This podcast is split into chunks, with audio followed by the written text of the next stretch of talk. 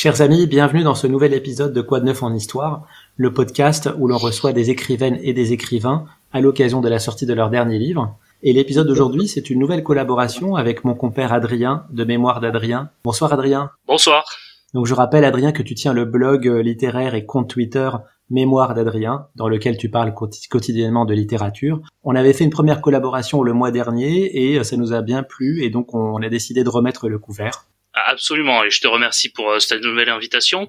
Aujourd'hui, euh, nous recevons François Darocha Carnero. François, vous êtes docteur en histoire contemporaine, spécialiste de l'équipe de France de football, et euh, nous vous remercions vraiment hein, de nous accorder un peu de votre temps au milieu de toutes ces sollicitations qu'on imagine nombreuses en cette période de, de Coupe du Monde. merci à vous, bonsoir. Vous publiez une histoire de France en crampon aux éditions du Détour. Euh, ce n'est pas, comme vous le précisez en introduction, une histoire de l'équipe de France de football ni de ses joueurs, euh, mais plutôt euh, une sélection de 20 matchs que vous avez choisi pour montrer comment l'histoire sportive fait écho à l'histoire du pays. On va remarquer que chaque chapitre raconte deux choses. D'une part, le déroulement de la rencontre sportive proprement dite et le contexte dans lequel le match en tant qu'événement s'est déroulé. Qu'avez-vous voulu souligner à travers cette construction, François? En fait, j'ai voulu souligner que le match de football pouvait être un document au-delà d'être un événement éventuellement sportif, euh, être un document pour comprendre l'histoire d'un pays, et en l'occurrence l'histoire de France, à la suite de ce, de ce qu'a pu faire euh, Jonathan Wilson en, Angleterre. Il avait euh, envisagé une dizaine de matchs euh, anglais pour essayer de faire l'Anatomy of England.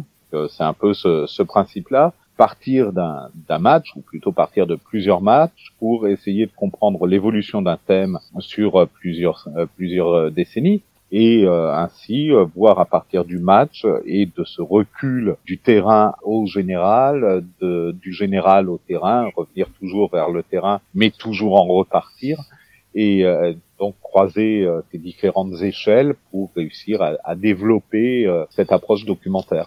Vous avez choisi, euh, François, d'aborder quatre thèmes qu'on va détailler euh, après. Donc euh, la guerre, l'immigration, le travail et les dangers politiques. dans ce livre, donc vous traitez du football vraiment comme un objet d'histoire. Pourtant, le football génère des passions fortes, que ce soit pour un club ou pour une sélection nationale. Comment est-ce que vous avez fait, alors non pas pour vous affranchir de cette émotion, mais pour la restituer dans le cadre du livre? Alors justement, si si, euh, je pense qu'il a il a fallu s'en s'en affranchir euh, au maximum, en tout cas, essayer de refroidir l'objet de telle sorte à, à s'en saisir sans trop laisser paraître l'émotion et sans trop la faire parler. Alors ça ne veut pas dire que je n'apprécie pas l'équipe de France, que je n'apprécie pas le football, mais euh, il fallait à tout prix, à mon sens, refroidir au mieux l'objet pour aller, pour tendre vers l'objectivité tout en sachant qu'on ne l'atteint jamais. Et ensuite, euh, une fois l'objet refroidi, on, peut s'en ressaisir en remettant un petit peu d'émotion ou en, laissant parler l'émotion. C'est un travail qui se fait euh, à partir du style finalement d'écriture. Je pense que l'écriture est relativement froide et, concise, euh, évitant au maximum l'emphase, d'une part, et puis d'autre part, en, prenant le recul nécessaire, en se plaçant toujours comme un historien avec une vue cavalière depuis le champ de bataille, euh, enfin depuis le sommet de, de la colline pour voir le champ de bataille se dérouler. Alors, le premier match euh, de l'histoire de l'équipe de France a eu lieu le 1er mai 1904 euh, contre la Belgique. Et c'était un match nul, 3 partout. Euh, la Belgique, c'est d'ailleurs l'adversaire que la France a affronté le plus souvent, pas toujours pour l'avantage de, de, nos amis belges, on s'en souvient. Le premier club fondé en France est le Havre Athletic Club, mais en 1872. Est-ce que vous avez une explication pourquoi il se passe 32 ans ainsi entre l'arrivée du foot en club et la création d'une équipe de France?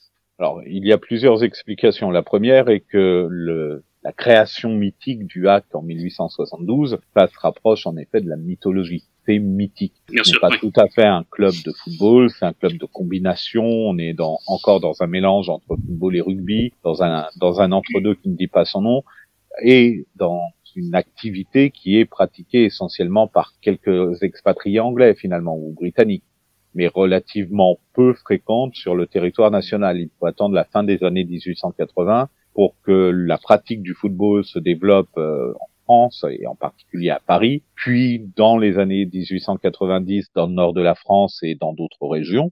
Et à partir du moment où il y a des compétitions possibles entre les équipes parisiennes d'abord, puis entre les équipes de Paris et d'autres régions et en particulier particulier du Nord, mais également de Normandie. Là, on peut commencer à, espérer une confrontation avec des équipes extérieures, avec euh, des équipes internationales.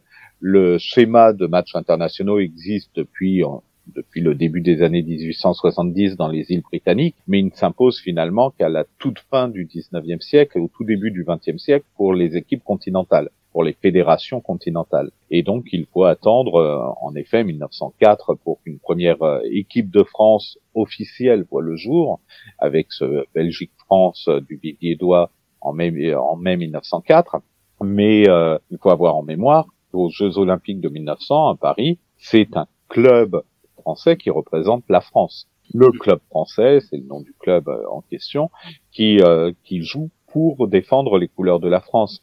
Euh, l'idée de sélection ne s'est pas encore imposée immédiatement et il faut pour cela à la fois une entente entre les, les dignitaires de l'USFSA, de la fédération omnisport qui est à la tête de cette équipe de France et en particulier de, des membres du bureau football, de la commission football, Robert Guérin pour ne pas le nommer, mais également euh, avec euh, enfin l'entente euh, qui se fait avec les journalistes de l'auto. Cette entente-là est indispensable. À côté de cela, il faut également une, une faculté à la confrontation qui s'est développée au, à la fin des, du 19e siècle, à l'interne puis avec euh, des clubs étrangers, et on peut enfin donner naissance à une euh, à une confrontation internationale, à une rencontre internationale quelques semaines avant que soit créée la FIFA le premier thème que, que vous abordez euh, dans votre ouvrage, c'est euh, le soldat, la, France et la guerre. Et vous venez notamment sur deux matchs juste avant et juste après la Première Guerre mondiale, ainsi que deux matchs en 1940 et, 1942. Et c'est une thématique que vraiment, euh, moi, qui m'a beaucoup, beaucoup intéressé. En ce qui concerne la Première Guerre mondiale, est-ce que vous pourriez revenir sur l'impact qu'ont eu les guerres sur la pratique du football, sur la disponibilité des joueurs appelés sur les drapeaux, ou sur la poursuite ou non des rencontres internationales? Alors le paradoxe, c'est que le football s'arrête avec la guerre, mais en même temps se développe excessivement par la guerre, par le temps de guerre. Donc il s'arrête avec la guerre, euh, d'une part parce que les, joueurs possibles sont, euh, sont appelés à se battre, sont appelés sur le front, et euh, une quinzaine de joueurs de l'équipe de France ayant porté le maillot de l'équipe de France disparaissent pendant la Première Guerre mondiale, qui est beaucoup sur les quelques 120, 130 joueurs ayant porté le maillot jusqu'en 1914. Donc il y a cet arrêt des compétitions, il y a cet arrêt de la pratique sportive par les footballeurs euh, âgés, euh, enfin suffisamment âgés pour rejoindre le front, mais cette compétition sportive à l'arrière peut continuer avec les plus jeunes, d'une part, avec les générations de la relève, et d'autre part, le fait de mélanger des populations d'horizons divers lors de, de, la mobilisation et lors des bases de guerre euh, de position à partir de décembre 1914, ce mélange finalement de populations qui se fait permet au football de se diffuser auprès de populations qui jusqu'alors n'étaient pas euh,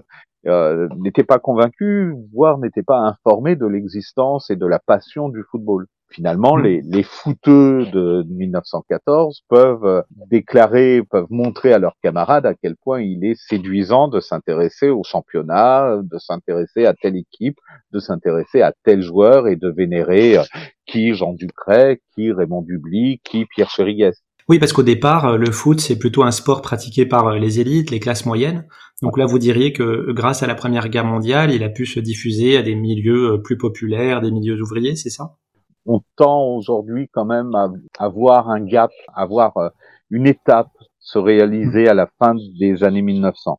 Sans doute autour de 1907-1908, il y a un, frisson qui commence à, saisir la population, euh, une population sportive plus générale. Mais de fait, on est dans le cadre d'une diffusion d'une activité sportive par les élites euh, anglaises ou par les Anglais expatriés, mais également par les élites françaises anglomaniaques qui sont euh, qui suivent le, la mode anglaise, qui ont parfois euh, passé une partie de leurs études en Angleterre. Je citais tout à l'heure Raymond Dubly, c'est son cas, il euh, passe quelques mois en études en Angleterre.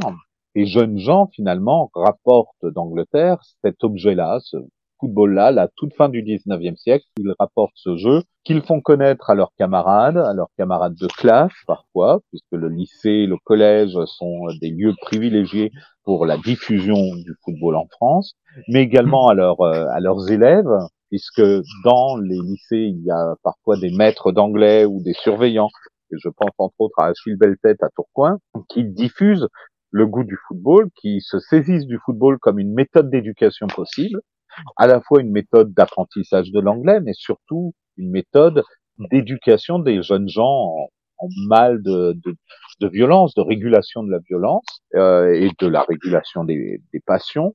Et mmh. donc, euh, ce, ce goût du football se diffuse autour, auprès des élites.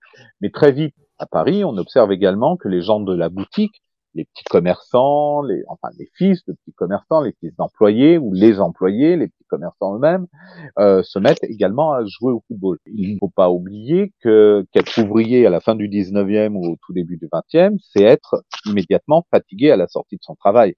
C'est être mmh. physiquement fatigué, c'est avoir payé le prix de son corps pour euh, pour gagner sa vie. Or, lorsque l'on est épuisé à la sortie du travail, il n'est guère envisageable d'avoir du corps disponible finalement pour euh, pour se dépenser pour se dépenser en activité physique. Et s'il en reste encore, ben, c'est plutôt éventuellement pour avoir un petit peu plus à manger, pour offrir un petit peu plus à manger à sa famille. Dans ce cas-là, c'est le jardinage qui peut l'emporter ou la pêche éventuellement. Le sport lui-même, l'activité sportive nécessite de la disponibilité physique et nécessite dans le même temps de la disponibilité en temps tout aussi essentiel lorsqu'un travailleur, lorsqu'un ouvrier travaille 48 heures par semaine, travaille 10 à 12 heures par jour, il n'a pas le temps matériel d'aller s'entraîner. Éventuellement, il pourra jouer pendant quelques minutes, quelques heures le dimanche, mais ça s'arrêtera là. Il n'aura pas eu d'entraînement. Donc le sport tel qu'il est pratiqué et en particulier à un niveau euh, suffisamment élevé pour euh, envisager une confrontation avec des équipes équivalentes étrangères hein, d'autres nations, il est réservé en effet à, l'élite ou à des métiers euh, peu fatigants physiquement, de fait. Et la Première Guerre mondiale, en effet, va permettre à, ces ouvriers, d'une part, de, de, connaître un petit peu mieux le, le milieu du football, et puis d'autre part, mais ça c'est peut-être avant la Première Guerre mondiale, et Pierre Chériguès en est un exemple, peut-être également de permettre donc à ces ouvriers de connaître le football d'une part, d'apprendre à le pratiquer d'autre part, et parfois de montrer qu'ils le pratiquent à, un niveau suffisamment élevé pour envisager être présent dans des équipes d'élite. Et donc, euh, le cas de Pierre Chériguez, gardien de but du Red Star, euh, est le cas par excellence, puisque lui, dès avant la Première Guerre mondiale, commence à gagner sa vie. J'aurais voulu savoir à quel point euh, le football est instrumentalisé euh, par la propagande euh, durant la Seconde Guerre mondiale. Par exemple, est-ce que le régime de Vichy cherche à récupérer le sport autant qu'a pu le faire l'Italie fasciste ou l'Allemagne nazie? Au contraire, le régime de Vichy tend plutôt à se débarrasser du football finalement, hmm. en le régulant, en lui imposant des règles quelque peu différentes, des règles de, de professionnalisme d'abord différentes, puis de fin du professionnalisme en créant une sorte de fonctionnariat euh, avec les équipes fédérales. Et euh, l'ennemi absolu pour euh, le régime de Vichy, c'est le professionnalisme. Donc, le football étant devenu professionnel à partir de 1932, il faut se débarrasser de, ce, de cet affichage-là. Et on peut continuer à vénérer éventuellement des athlètes, mais il faut que ces athlètes soient affichés comme étant amateurs, comme ne gagnant pas leur vie par ce, ce football, ou alors s'ils la gagnent, en tout cas de façon raisonnable et obéissante. Euh, le tout pour, euh, rester finalement dans, l'esprit de la révolution nationale euh, chère à Pétain. La deuxième partie du livre, François, c'est sur l'immigration. Donc vous écrivez que la France s'est nourrie de l'immigration en tant que pays, bien sûr, mais aussi en tant que nation du football. Donc très schématiquement, les premières contributions furent européennes, notamment italiennes et polonaises et les suivantes euh, plutôt maghrébines et africaines. Et vous individualisez d'ailleurs euh, un fil rouge avec les Algériens depuis l'équipe du FLN en 1958, où à l'époque plusieurs joueurs d'origine algérienne avaient rejoint l'équipe montée par le, Front de Libération Nationale, parfois en faisant une croix sur l'équipe de France, et euh, jusqu'à plus récemment les hésitations de certains binationaux quant au choix de la sélection dont ils défendent les couleurs. Quels sont pour vous les apports de l'immigration dans l'histoire du football et de, et de l'équipe de France au-delà du nombre de joueurs sélectionnés, je veux dire? Alors, j'ai pris soin dans ce chapitre de ne pas traiter de l'immigration, mais des descendants des immigrés. Hmm. Euh, l'immigration aurait pu faire l'objet d'un autre euh, volume ou d'un autre chapitre, puisqu'il y a aussi des joueurs qui, euh, qui sont étrangers, qui naissent étrangers, qui immigrent pour euh, jouer au football ou pour d'autres raisons et qui deviennent français euh, lorsque l'occasion leur est donnée euh, d'opter pour l'équipe de France, de, de rejoindre l'équipe de France.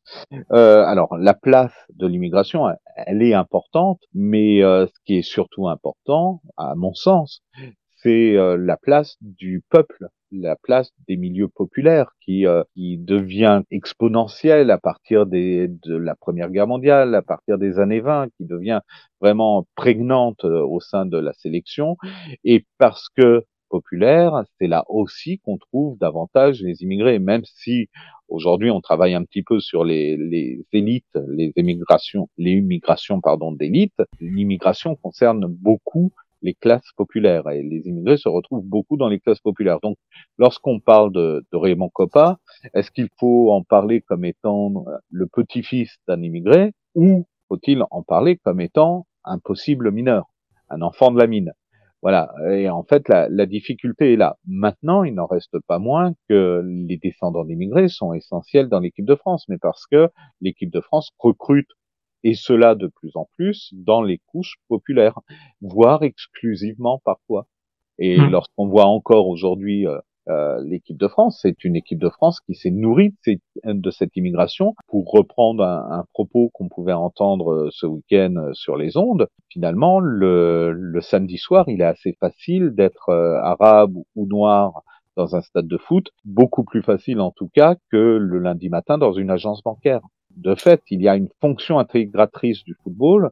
L'immigration nourrit peut-être, ou les descendants d'immigration nourrissent peut-être l'équipe de France, mais c'est aussi l'équipe de France qui montre qu'il y a des intégrations possibles. Comment évolue justement la sociologie des joueurs de football de l'équipe de France? Est-ce qu'elle évolue en parallèle de celle de la société? Non, pas tout à fait. Pas tout à fait, tout simplement parce qu'elle euh, elle devient à partir des années 20, à partir de la question de l'amateurisme marron et du professionnalisme, elle devient vraiment de plus en plus un objet populaire.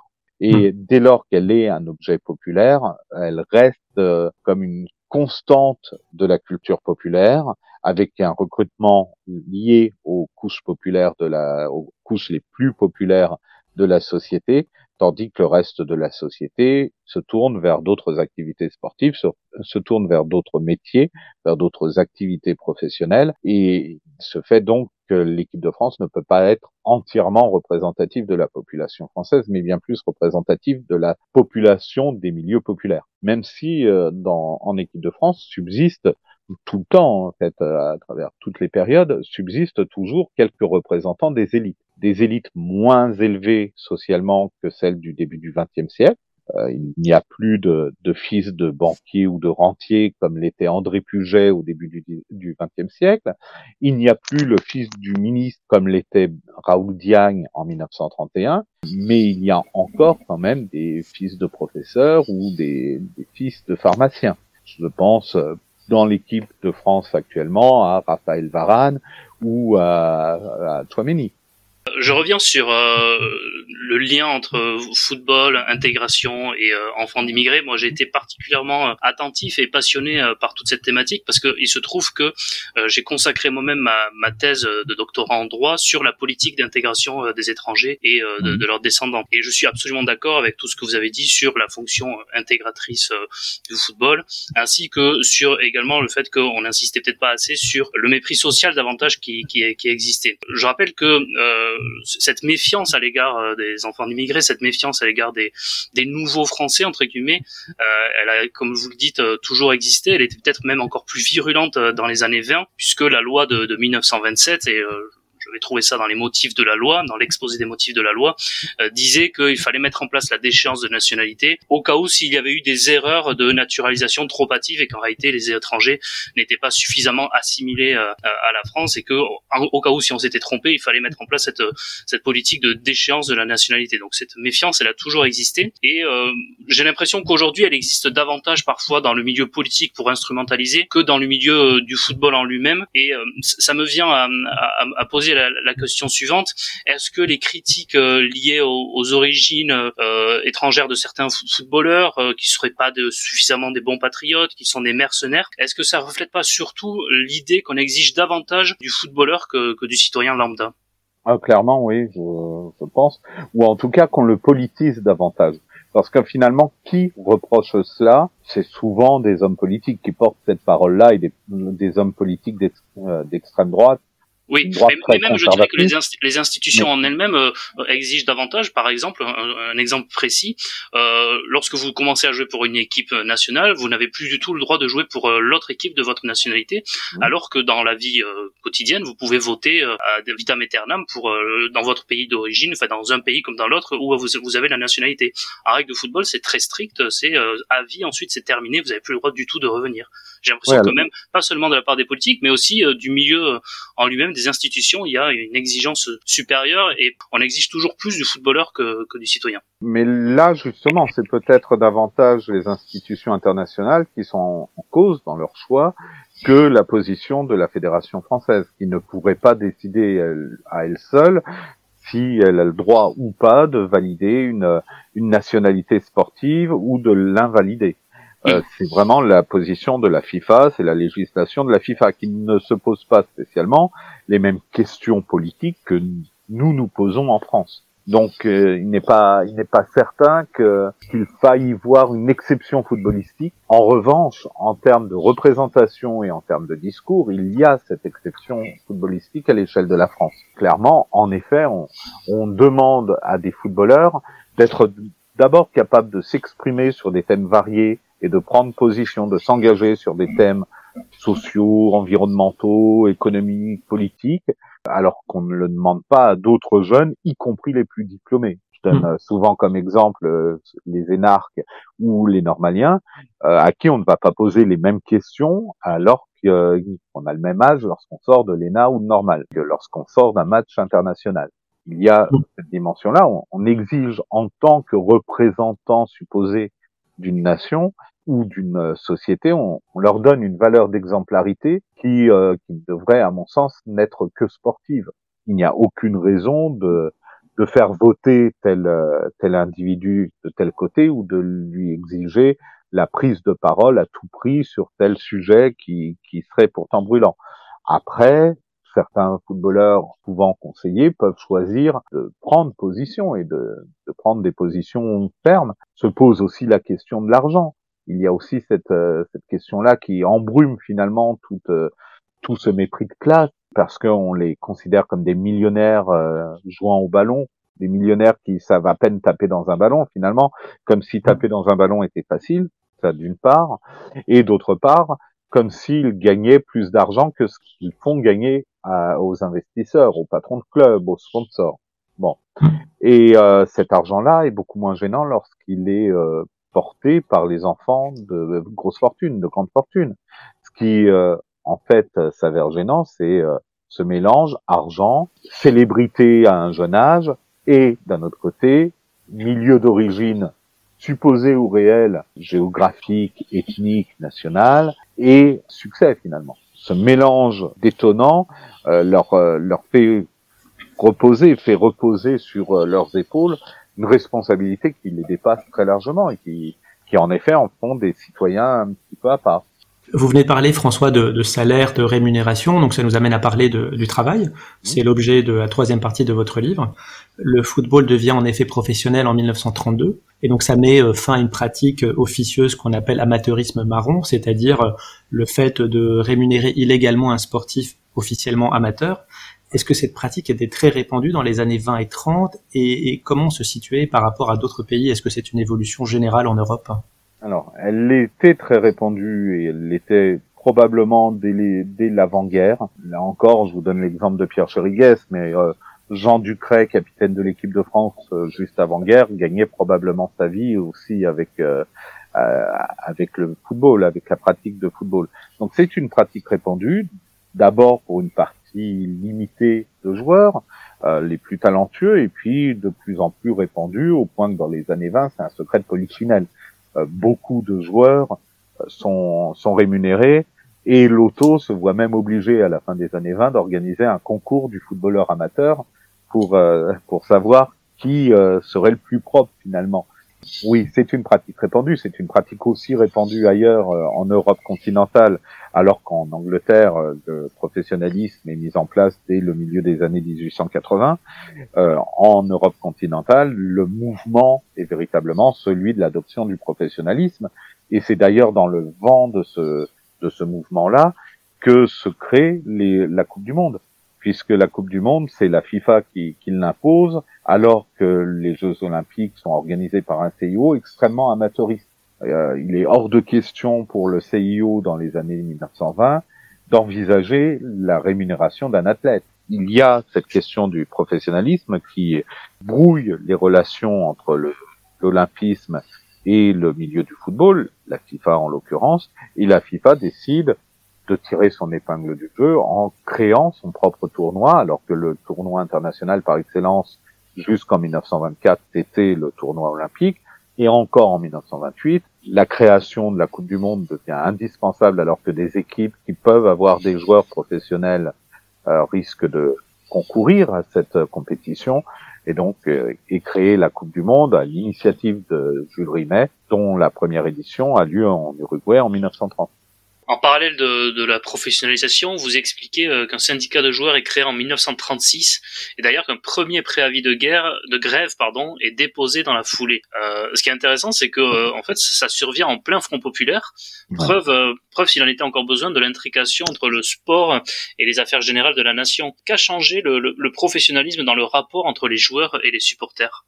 Alors, entre les joueurs et les supporters, là, c'est une, une question piège euh, probablement que ça a changé un petit peu l'exigence que les, les, supporters pouvaient avoir à l'encontre des joueurs, à savoir, euh, ils se font payer, ils pourraient quand même mieux jouer. Ça, probablement. Mais finalement, ce n'est pas vraiment entre les joueurs et les supporters que le changement se fait. C'est plutôt dans les relations entre les joueurs et les dirigeants qu'il devrait y avoir un changement. Et qu'il devrait, parce que ce changement n'a pas lieu. Et c'est bien ce que, ce que reproche finalement le syndicat naissant des, joueurs en 1936, les gens, mais là, euh, il faut quand même que nous, employés, nous, nous défendions nos droits, et droits en particulier au transfert et à la sécurité, euh, à l'assurance en cas de blessure surtout ou en cas de fin de carrière. Vous vous rappelez que je rapproche cela de la du temps du Front populaire, mais c'est aussi tout le drame de ce moment-là, puisque le syndicat lui-même naît vraiment dans la mouvance du Front populaire. Hein. C'est dans les mois qui suivent euh, le, la mise en place du gouvernement Blum, la mise en place des accords Matignon, etc. La signature des accords Matignon. Mais l'appel à la grève se fait à la toute fin 1937, au tout début de 1938, à un moment où le Front populaire est déjà en train de, de se détruire, est déjà en déliquescence, et à un moment où le mouvement social qui est la grève n'est plus de, de mise. Et donc il y a une temporalité fine du Front populaire à voir derrière cet échec finalement de la grève des pieds croisés le footballeur euh, devient un travailleur, mais quels moyens les footballeurs mettent en œuvre pour euh, appuyer leurs revendications? Est-ce que cette grève, euh, donc en 1936, était une menace? Finalement, elle, elle n'est pas appliquée. Et puis, je ne crois pas qu'il y ait d'autres cas de grève comme ça dans l'histoire du football, et notamment celui de, l'équipe nationale. Donc, quels sont les moyens que les footballeurs trouvent pour appuyer leurs revendications? Il y a eu une grève en 1972, en décembre 1972, mais c'est une grève lors d'une journée de championnat, une grève qui permet finalement d'aboutir enfin à la charte du football professionnel et de faire pression sur le groupement des clubs autorisés, l'ancêtre de la Ligue de football, qui finalement est obligé de céder devant les ambitions, devant les revendications euh, des joueurs de football professionnel. Mais pour en revenir à, à l'équipe de France, les, les principaux modes de de contestation, de revendication, mais c'est d'abord la contestation interne, la crise interne, avec des, des querelles qui peuvent se faire jour entre un joueur et son sélectionneur. C'est le cas, euh, j'en traite dans, dans mon livre, euh, c'est le cas de Raymond Coppa qui euh, se brouille avec Georges Verriest qui ne s'est pas montré très, très agréable à son encontre dans les médias qui exige donc des excuses publiques, lesquelles sont refusées par Georges Berriès et Raymond Coppa claque la porte de la de l'équipe de France. Mais c'est Raymond Coppa. C'est le cas aussi d'autres joueurs qui peuvent à un moment ou à un autre refuser la sélection parce qu'ils ne s'estiment pas suffisamment suffisamment indignes pour obéir aux souhaits du sélectionneur en place. On peut penser par exemple à Eric Cantona et les relations qu'il entretient avec Henri Michel. Ça, c'est la possibilité d'une crise interne. Et puis, il y a également la possibilité de, de la prise du pouvoir. C'est celle, en particulier en 1966, lors de, du match de la Coupe du Monde, lors du troisième match de poule de la Coupe du Monde. Donc, mmh. l'équipe de France doit rencontrer l'Angleterre, mais les joueurs de l'équipe de France n'en peuvent plus de subir les injonctions contradictoires du sélectionneur entraîneur qui est Henri Guérin et de ses deux entraîneurs adjoints qui euh, finalement choisissent entre la ligne, le béton et ne savent pas trop quel système de défense ils doivent développer. Et donc les joueurs refusent d'obéir tout simplement au sélectionneur, vont voir le sélectionneur et euh, disent clairement nous prenons le jeu à notre compte. Et c'est euh, Robert Budzinski qui mène cette fronde véritable lors de, de cette Coupe du Monde. Alors encore faut-il ne pas être remplacé. Encore faut-il ne pas avoir un entraîneur qui décide finalement de remplacer tous ces joueurs fondeurs. Mais pour cela, il faut avoir les joueurs à disposition, les joueurs en mesure de, de disputer un match à disposition. C'est pas toujours le cas. Et en 1966, par exemple, une bonne partie des joueurs qui, qui étaient jusqu'alors euh, sur le banc des remplaçants, ou plutôt qui n'étaient même pas sur la feuille de match, euh, avait décidé de prendre le séjour en Angleterre comme étant un moment de vacances, un lieu de villégiature et de, de rencontres euh, sympathiques et douces avec certaines Anglaises. Alors ça, c'est pas trop connu encore question un petit peu euh, qui peut être considérée comme, euh, comme provocatrice, mais en, réalité euh, très sérieuse, je trouve. Est-ce que le paradoxe du football n'est pas de, de, reprocher aux footballeurs leurs revenus, alors que c'est sans doute un des seuls domaines économiques dans lequel les salariés sont parvenus à obtenir les, les, la grande majorité des produits de la richesse de ce domaine? Alors la grande partie, je suis pas sûr que la, que la grande partie des, des revenus reviennent aux footballeurs, mais c'est une partie visible importante évidemment. Euh, oui, c'est un paradoxe, mais finalement, quel regard porte la, la société française sur euh, les revendications salariales, sur les grévistes en général? On a beau dire que la France est toujours en grève, que les Français font toujours grève, mais en fait, euh, très souvent, les grévistes sont dénigrés par les Français. Donc, les footballeurs, en, cela, euh, peuvent l'être aussi alors qu'ils ont remporté de belles victoires, et l'UNFP en particulier, qui est un syndicat euh, assez particulier, parce qu'il euh, rassemble déjà la quasi-totalité des joueurs professionnels, et par ailleurs, il est vraiment l'interlocuteur presque sans révolte des lieux de pouvoir, parfois mal compris d'ailleurs, hein. non pas par les joueurs, mais médiatiquement, lorsque le langage de l'UNFP est un petit peu décalé par rapport à ce qu'on espère, euh, par rapport à ce qu'on imagine médiatiquement l'UNFP, par exemple, ne condamne pas euh, le, mouvement social qu'est Naïsna, et heureusement. Mais parfois, l'UNFP euh, reproche, parfois, enfin, des joueurs reprochent à l'UNFP d'être finalement des, des, jaunes, quasiment, d'être euh, trop proche des milieux dirigeants, n'est pas si vrai que cela, mais de fait, c'est le, c'est l'incontournable interlocuteur. Pour prolonger ce que vous avez dit sur Naïsna, donc on se rappelle que c'était l'affaire pendant la Coupe du Monde en 2010, où euh, justement les footballeurs ont été vus parfois par certains comme étant des enfants gâtés qui gagnent trop d'argent, mais vous, vous expliquez très bien qu'on peut en faire une lecture euh, différente et tout à fait légitime dans le cadre du monde du travail, puisqu'il s'agissait de défendre le droit à faire grève. Oui, bah oui, tout à fait.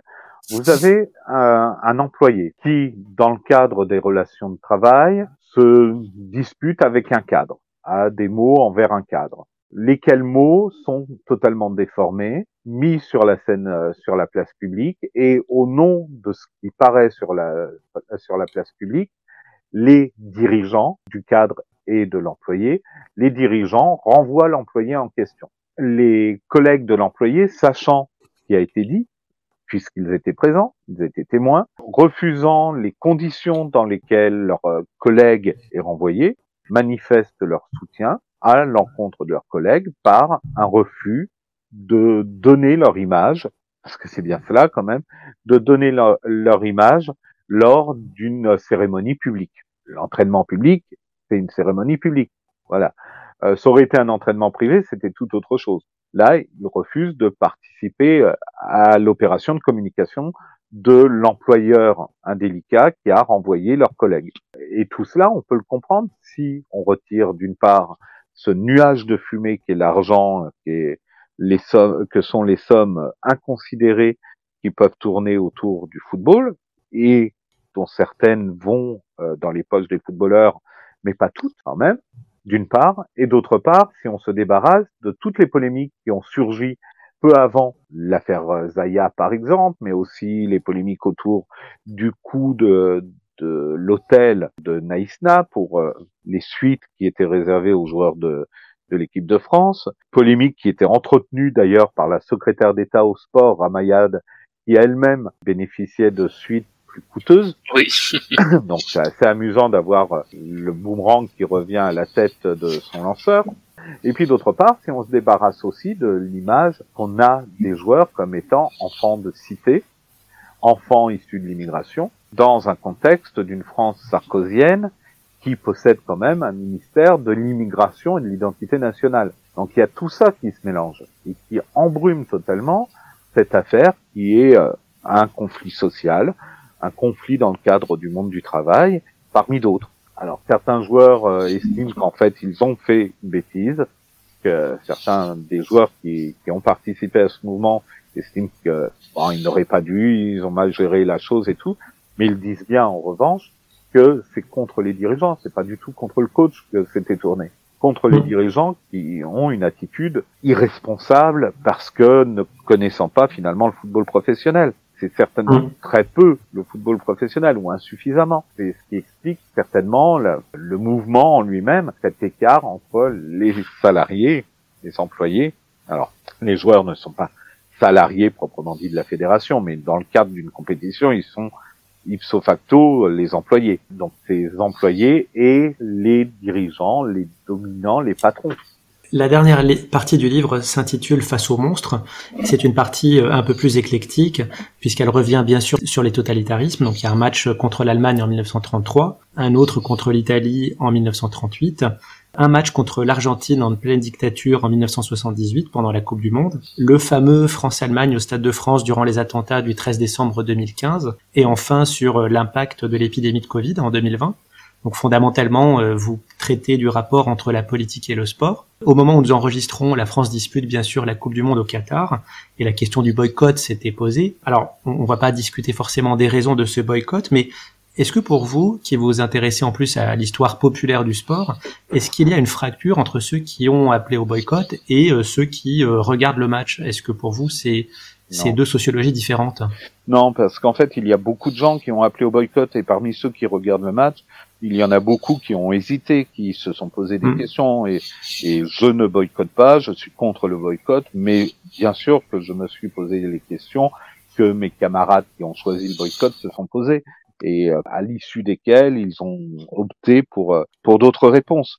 Euh, donc hmm. non, je pense pas qu'il y ait une fracture. On, on se retrouvera tous au bord du terrain à, l'issue de cette Coupe du Monde, en train d'applaudir nos équipes, de huer l'équipe d'en face et d'insulter l'arbitre. Euh, donc voilà, ça, ça, ne changera pas fondamentalement pour ceux qui aiment le football. Pour ceux qui n'aiment pas le football, bah, évidemment que l'attribution à la, de la Coupe du Monde euh, de football est, du pain béni pour eux parce que ça leur donne l'occasion de, lancer leur flèche contre ce sport trop populaire.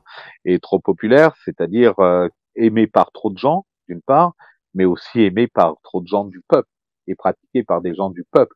Il y a là aussi un mépris de classe. Euh, je, je suis professeur en lycée, je peux vous assurer dans la ville réputée comme étant la plus pauvre de France, à Roubaix, peux vous assurer que mes, que mes élèves, euh, ils ne pensent pas au boycott.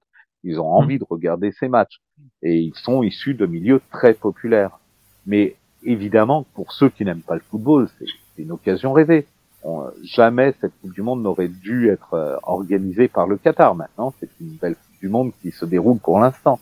Euh, mais ces mêmes personnes très très vigilantes sur les droits humains, très vigilantes sur euh, la défense des droits LGBT très vigilante, sur euh, la défense de l'environnement très vigilante, sur les droits sociaux des travailleurs qui ont été tués lors de la construction de ces stades, eh bien, on oublie peut-être de regarder de façon un peu plus large. Par exemple, les, les ouvriers des stades euh, qui sont morts dans, lors de la construction des stades, c'est peut-être aussi ceux qui sont morts pendant la construction du musée euh, dont Jean Nouvel est l'architecte responsable au Qatar, hein, à Doha. Les mêmes oublient, par exemple, de condamner les films qui sont représentés au Festival de Cannes dans un certain regard ou dans la quinzaine des réalisateurs, qui sont produits par le Doha Film Institute, lequel institut du film de Doha est quand même présidé par la propre sœur de l'émir. Mais là, on n'entend pas du tout ces personnes pourtant très très vigilantes sur les droits humains, sur euh, tous ces, ces droits, sur toutes ces questions. On ne les entend pas du tout appeler au boycott du Festival de Cannes ou d'appeler plus généralement même au boycott du cinéma. On les entend pas appeler au boycott du concours de saut d'obstacles alors que la 16e et dernière étape de ce concours mondial se passe à Doha. On n'entend pas ces mêmes personnes euh, appeler au boycott des grands prix automobiles alors que le Grand Prix automobile d'Arabie Saoudite à Jeddah se déroule dans un pays qui n'est quand même pas le plus grand euh, représentant de respect des droits humains et dans une ville qui n'est pas l'exemple type du respect de l'environnement. Donc on a véritablement l'impression d'avoir un deux poids deux mesures par des, des, personnes qui, lorsque ça les arrange, reconnaissent que le foot est une, une chambre d'écho incroyable, est un phénomène total incroyable, mais lorsque ça les arrange seulement, parce qu'en temps ordinaire, ce n'est quand même qu'un sport de beau pour eux et mmh. pour elles, pour ces personnes. Et donc euh, ben là, il n'y a pas de, de, rupture qui se serait consommée à l'occasion de la, la, Coupe du Monde. Ça ne fait que confirmer une rupture, enfin une rupture, c'est un bien grand mot, un désaccord qui existe déjà. N'importe qui a le droit de ne pas aimer le football et n'importe qui a le droit de l'aimer. Maintenant, c'est totalement hypocrite c'est une attitude de dame patronesse que de condamner cette Coupe du Monde lorsqu'on n'aime pas le football. Lorsqu'on aime le football, eh bien euh, là on a un choix en conscience qui se fait et, et on n'est pas tous d'accord et on retombera d'accord à un moment ou un autre. Mais voilà, c'est un cas de conscience qui s'est posé à tous, je pense. Et, d'ailleurs un peu lié à la question euh, que je vais vous poser, j'aimerais revenir sur euh, l'époque euh, du confinement et la décision d'arrêter le football et de ne pas terminer à l'époque la saison de, Ligue 1 et de même de toutes les ligues professionnelles et, et, et amatrices. Moi, j'avais été très surpris par cette par cette décision qui n'avait pas été celle des autres ligues, notamment l'Angleterre ou l'Espagne, l'Allemagne ou l'Italie. Et est-ce que selon vous, ça reflète pas déjà la place du football en France, le mépris qu'il peut y avoir vis-à-vis -vis de ce sport, la faiblesse du football français parce qu'à l'époque, je me souviens très bien qu'il y avait eu des atermoiements. Jean-Michel Aulas avait dit un petit peu, puis finalement il avait changé d'avis. Personne n'avait trop osé euh, défendre la position du football, défendre la, la, la, solution de, de, terminer la saison qui était la plus logique. Euh, ils avaient un petit peu tous peur du message qui aurait été renvoyé de, de, dire en ce moment il se passe des choses graves et vous venez nous embêter avec le football, avec des gens qui tapent dans un ballon. Euh, c'est ridicule, votre votre sujet il est inexistant et donc finalement le football français a eu peur et s'est écrasé. Et l'UNFP dont on parlait tout à l'heure, selon moi, là n'avait pas été à la hauteur. Est-ce que, selon vous, tout cet épisode, tout ce que je dis là, ça, ça reflète pas la, la faiblesse du football français et donc la, la place et l'image euh, du football en France? Probablement que le football français n'a pas eu à ce moment-là le représentant, les représentants qui possédaient le poids politique suffisant pour se faire entendre.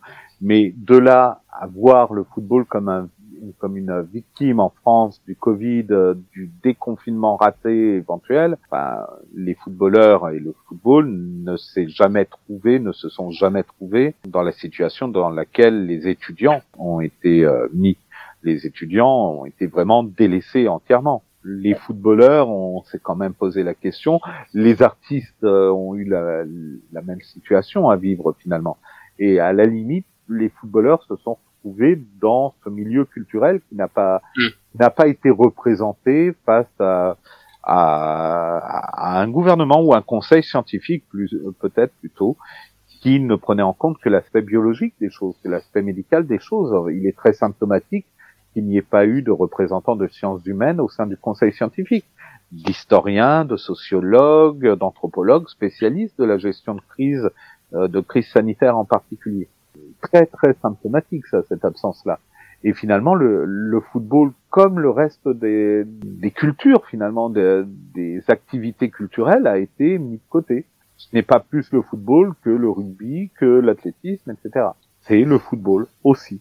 Pour terminer, François, il y a évidemment des thèmes que vous n'avez pas abordés dans ce livre. Vous avez fait des choix, et notamment, euh, vous n'avez pas parlé de l'équipe de France féminine, euh, de création euh, plus récente en 1971, mais on sent que vous auriez aimé lui consacrer un ouvrage.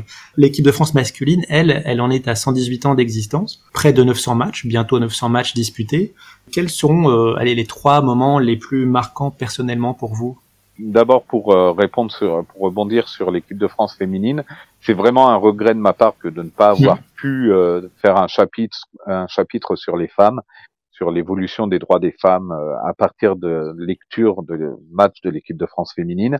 Mais il se trouve que je suis spécialiste de l'équipe de France masculine et que le livre a été écrit au moment des confinements ou au moment de la crise sanitaire lorsque les archives étaient moins facilement accessibles, ne serait-ce que parce qu'il faut faire des allers-retours euh, sur sur Paris et que n'est pas toujours évident avec un couvre-feu, bon, par exemple.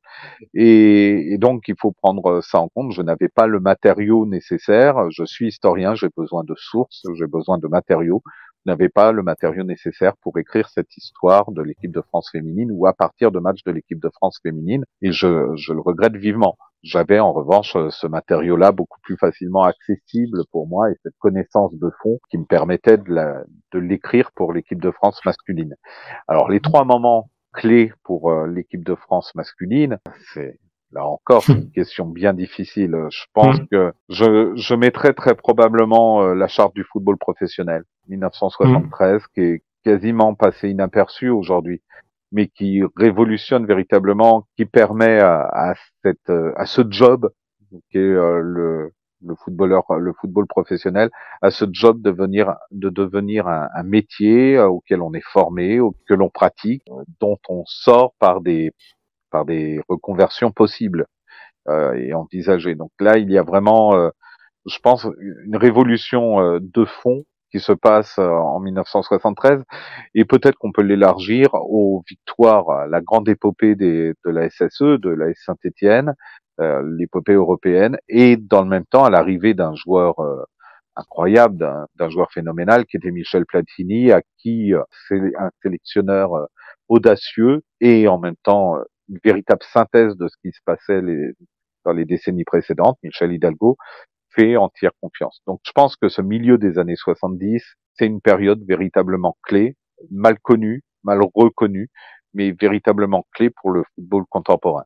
Une autre période, c'est certainement euh, la fin des années 90, non pas seulement parce que l'équipe de France remporte euh, la Coupe du Monde et le championnat d'Europe, bien sûr, mmh. mais aussi parce qu'il y a cet arrêt Bosman qui ouvre complètement les horizons de, du football international à ces joueurs de l'équipe de France et inversement qui ouvre l'horizon français aux joueurs étrangers et massivement. Et donc là, on a on a une autre révolution copernicienne qui, qui se joue à ce moment-là.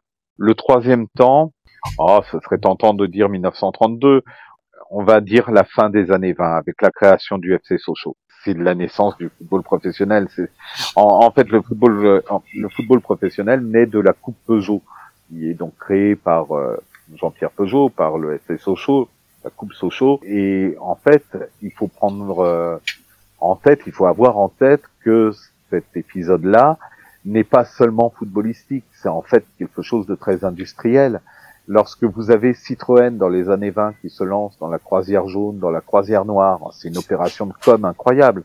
Lorsque vous avez Renault qui dans les années 20 ouvre l'usine de Boulogne-Billancourt sur l'île Seguin avec une véritable usine ville dédiée à l'automobile, c'est une opération de propagande, de propagande incroyable. Eh bien, Jean-Pierre Jean Peugeot, pour son opération de propagande, il a choisi de suivre un modèle qui existait aux Pays-Bas avec le PSV Eindhoven, qui existait en Allemagne avec le Bayer Leverkusen, à savoir une entreprise, une usine, qui possède son club de football, qui possède même son stade à l'intérieur de l'enceinte de l'usine. Le stade Bonal se situe à l'intérieur de l'enceinte de, de, Peugeot. Euh, il suffit de, de, franchir les rails qui desservent l'usine pour pouvoir accéder au stade. Et bien, voilà, comment faire une, un coup de pub par excellence euh, pour Peugeot, c'est créer un, un, championnat de foot, créer une équipe de foot, créer un stade de foot et faire venir les grandes stars du moment ou les grandes vedettes de football du moment. Donc là, peut-être qu'il y a le troisième temps euh, copernicien, le troisième, Mm. le troisième grand moment du football français. Merci François Darocha Carnero d'avoir accepté cette invitation. Je rappelle le titre de votre livre, Une histoire de France en crampon. C'est aux éditions du Détour et est disponible en librairie. Je signale également la sortie d'un très bel hors-série de l'humanité qui s'appelle Une histoire populaire des Bleus, auquel vous avez beaucoup contribué et qui est disponible en kiosque. Euh, merci enfin à toi, Adrien, pour cette nouvelle collaboration et on peut d'ores et déjà en, en annoncer une pour le, le début d'année prochaine. Bah, merci pour l'invitation et puis euh, bah, du coup oui, avec plaisir pour une prochaine Mmh. exercice alors. Merci François. Merci à vous. Et quant à moi, je vous remercie d'avoir écouté cet épisode et je vous donne rendez-vous bientôt pour un prochain épisode.